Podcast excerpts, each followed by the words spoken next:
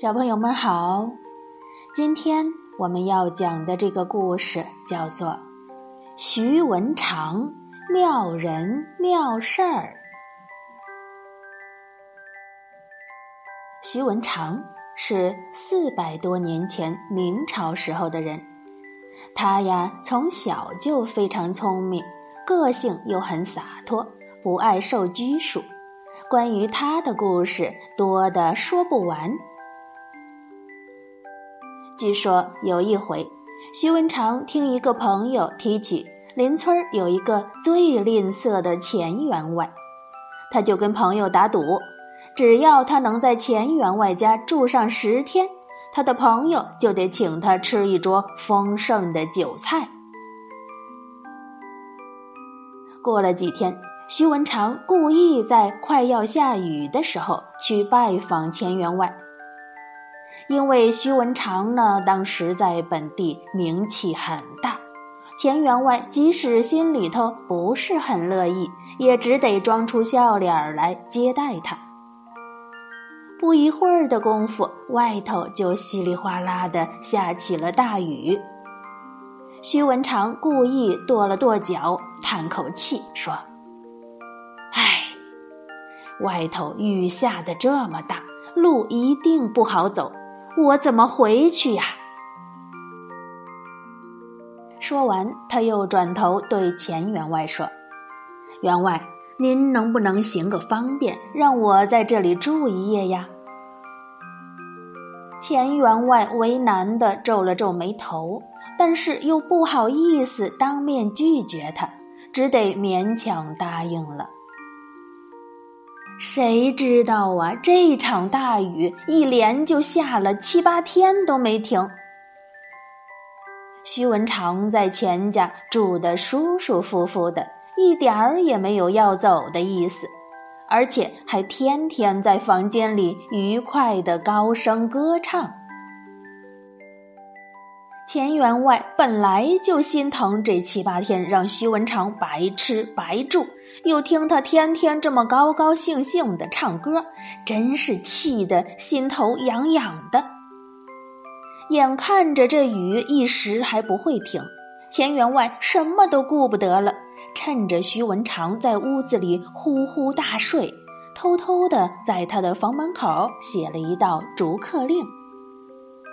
逐客令是这么写的：下雨天留客。天留我不留。他一想，徐文长起来看到这两句话，就会不好意思的离开。钱员外写完，竟然高兴的忘了加上标点，就匆匆的躲到一旁观看动静。过了好一会儿，徐文长终于睡足了，伸着懒腰，打着哈欠走出房门。他看到门上的字，心里明白钱员外这是要赶我走啊！啊，这是下雨天留客，天留我不留。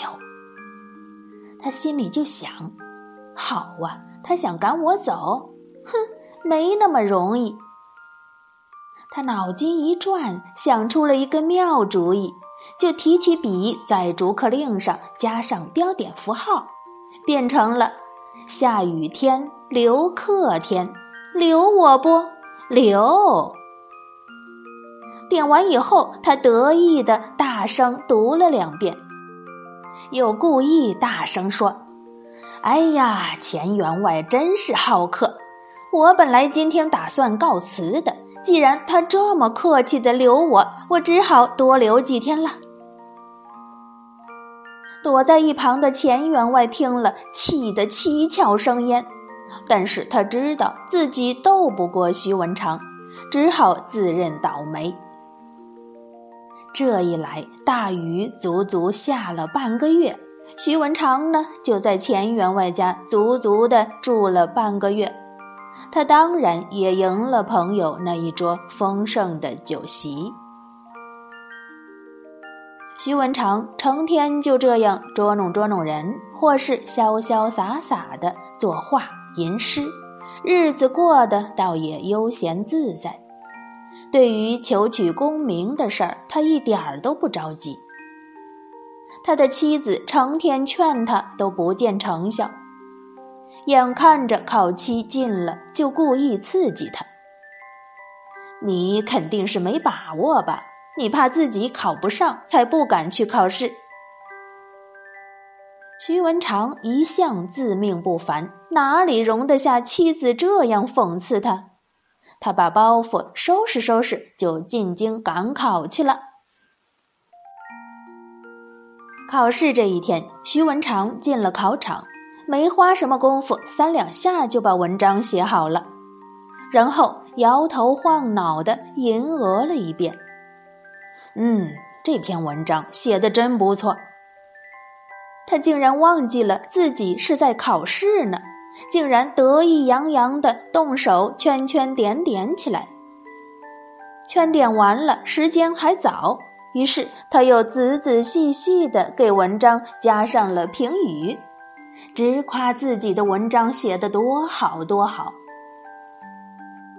哎，怎么时间还没到呢？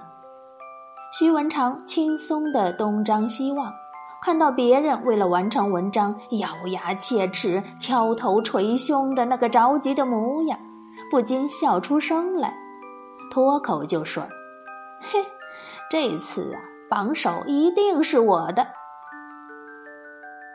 这话一出口，考场里所有的人都听见了，监考官当然也听得一清二楚。监考官觉得他这个人实在是太狂妄了。立刻把他赶出了考场，徐文长也因此落了榜。徐文长并不在意这些，回到家里半句埋怨也没有。他的妻子并不晓得考场里发生的事儿，还以为他是没考上，心里委屈，也就没有多问，只是鼓励他继续努力读书。第二年。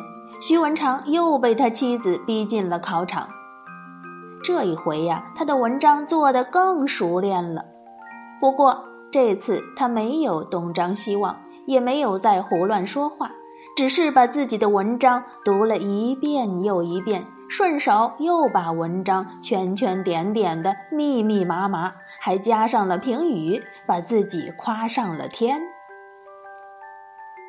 时间像蜗牛爬似的过得好慢好慢，徐文长不耐烦地坐了老半天，竟然在试卷空白的地方画起画来。他首先画上自己穿上官服、戴上官帽的样子，然后画上祖先的神像，再画上摆满了祭品的供桌。原来呀，途中的徐文长正因为自己考取了状元，在祭祖谢天呢。这一回，主考官看了他图文并茂的试卷，虽然心中暗暗赞叹他的才华，却嫌他太过自负，一点儿也不懂得谦虚，就在他的考卷上写了：“文章虽好，祭祖太早。”又让他落榜了。徐文长的妻子知道了这件事儿，气得说不出话来。左思右想，终于想出了个好办法，非要徐文长下回考上不可。徐文长第三次进考场，他的妻子给他准备了一大篮子的炒豆子，让他带进考场当点心吃。徐文长平时最爱吃炒豆子了，一进考场他就嘎吱嘎吱的猛吃，根本就不想动笔写文章。等到已经有人陆陆续续交卷了，他总算把炒豆子吃完了，这才轻轻松松开始动笔。只见他不停笔的写得飞快，没过一会儿，文章就写完了。这一次，徐文长并没有时间在卷子上乱点乱画了，果然考中了榜首。但是考中榜首，他也没有放在心上，还是成天过他的逍遥日子。这一天，徐文长路过一户人家，看到一个小男孩蹲在墙角哭泣。他就好奇地走上前，拍拍小男孩的肩头，问：“小兄弟，你为什么哭得这么伤心呢？”小男孩抽抽噎噎地把事情说了一遍。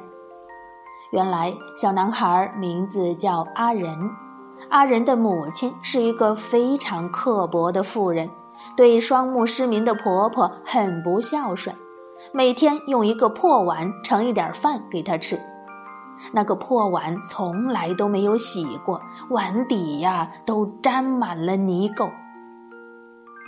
阿仁看到母亲这样对待自己的祖母，却又帮不上忙，也不敢说母亲，心里非常难过，只好躲在这里偷偷的哭。徐文长听完非常生气，他最恨不孝顺的行为了，决心好好的教训一下这个恶妇人。他眼珠子一转，想出了一个妙法子。在阿仁的耳边嘀咕了一阵儿，叫阿仁就照他的话去做。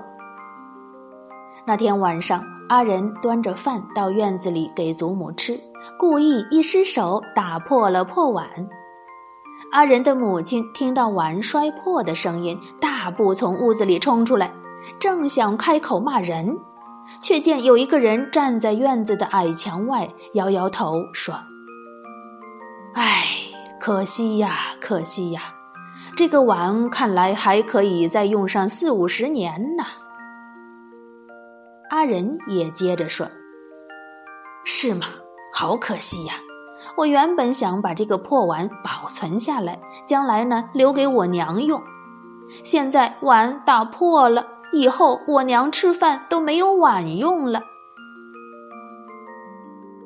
阿仁的母亲听他这么一说。脸上红一阵儿，白一阵儿，惭愧的说不出话来。过了好一会儿，她扑通一声跪在了婆婆面前，流着眼泪说：“我我错了。”不用问呢，站在墙外的那个人当然就是徐文长。他就是这样，不用说什么大道理，使阿仁的母亲低头认了错，再也不敢虐待婆婆了。